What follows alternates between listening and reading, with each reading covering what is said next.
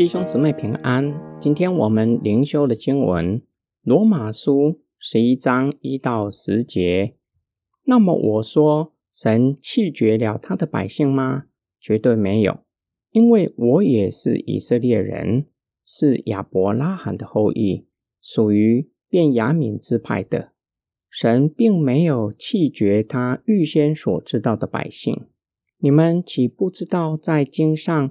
论以利亚的话怎么样说的呢？他向神怎样控告以色列人说：“主啊，他们杀了你的先知，拆毁了你的祭坛，只剩下我一个人，他们还要寻索我的命。”但神给他的回答怎样说的呢？我为自己留下七千人，是没有向巴利屈膝的，现在也是这样。按着恩典的拣选，还有留下的余数，若是出于恩典，就不是出于行为；不然，恩典就不再是恩典了。那又怎么样呢？以色列人切切寻求的，他们没有得着；蒙拣选的人倒得着了，其余的人就成了顽梗不化的。正如经上所记。神给了他们昏迷的灵，眼睛不能看见，耳朵不能听见，直到今日。大卫也说：“愿他们的宴席成为他们的网罗、陷阱、绊脚石和报应。愿他们的眼睛昏蒙，不能看见。愿你使他们的背脊常常弯曲。”保罗已经说过。因为选民没有持守盟约，不是上帝不信时，使得福音转向外邦人，这样上帝弃绝以色列人吗？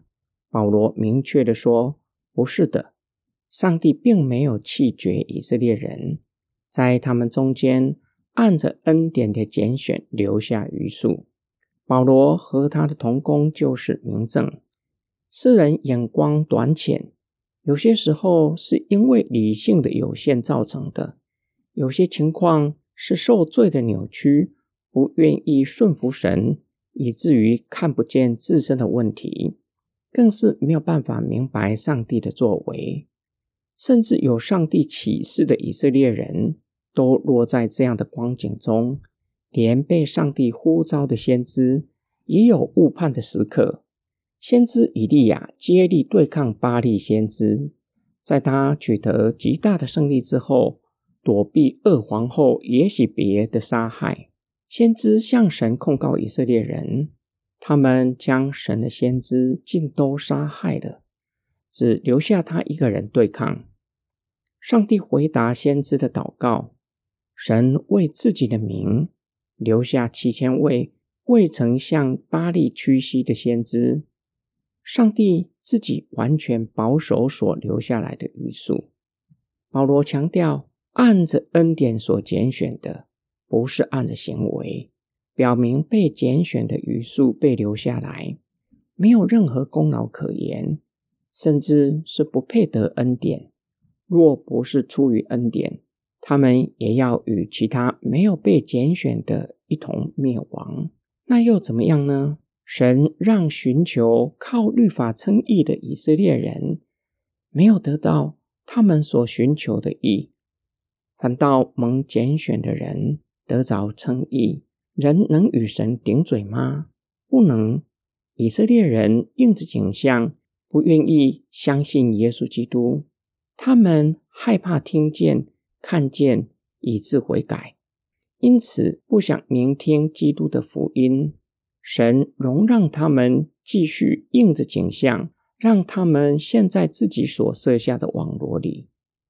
今天我们的梦想跟祷告，心想事成是祝福还是咒诅？